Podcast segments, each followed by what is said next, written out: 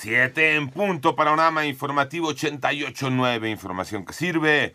Yo soy Alejandro Villalbazo en el Twitter, arroba mm, Villalbazo13.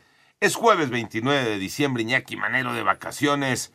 Esta mañana, Pepe Toño Morales, ¿cómo te va, Pepe Toño? Bien, gracias. Con el gusto de saludarte, Alex. Esta información les interesa porque subirán los precios de varios productos. Los detalles, María Inés Camacho. La Secretaría de Hacienda estrenará el 2023 con incrementos en los impuestos que se cobran a las gasolinas, al tabaco y refrescos. Y es que a partir del primero de enero elevará de 7.35 a 7.79% el cobro del impuesto especial sobre producción y servicios a esos productos. La dependencia explicó que el aumento por concepto de IEPS por cada cigarro pasará de 0.54 centavos a 0.59 centavos, mientras que para las bebidas endulzadas y saborizadas, Hacienda actualizó el impuesto de un peso con 39 centavos a un peso con 50 centavos por litro. 88.9 Noticias, María Inés Camacho Romero. 11 días después de la desaparición de Oliver Valle Cuadra, trabajador del gobierno de Michoacán, la Fiscalía General del Estado anunció este miércoles que son suyos los restos localizados el martes en el interior de una fosa clandestina ubicada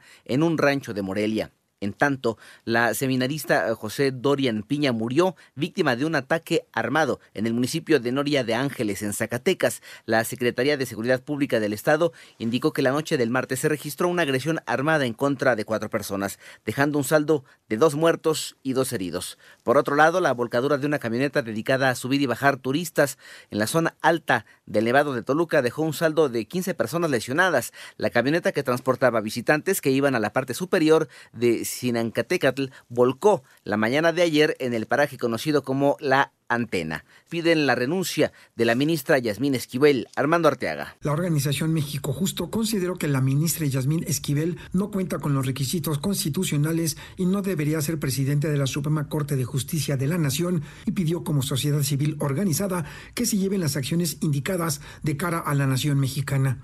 Pidió a las ministras y ministros de la Suprema Corte mostrar su honestidad y su compromiso con la sociedad al no coludirse con dichos actos de corrupción y solicitar inmediatamente la renuncia de la ministra. Y demandó que el Senado de la República haga uso de sus facultades y de manera urgente y mediante sesión extraordinaria se someta a consideración la permanencia de la ministra en su cargo actual, independientemente de la investigación de la UNAM.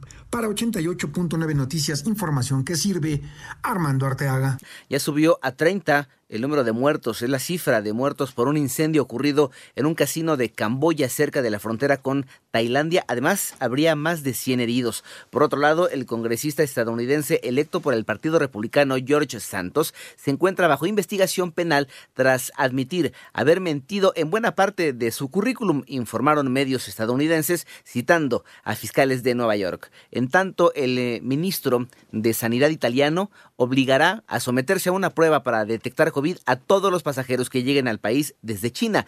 Esto después de que en algunos aeropuertos casi el 50% de los viajeros han aterrizado procedentes del país asiático y dieron positivo.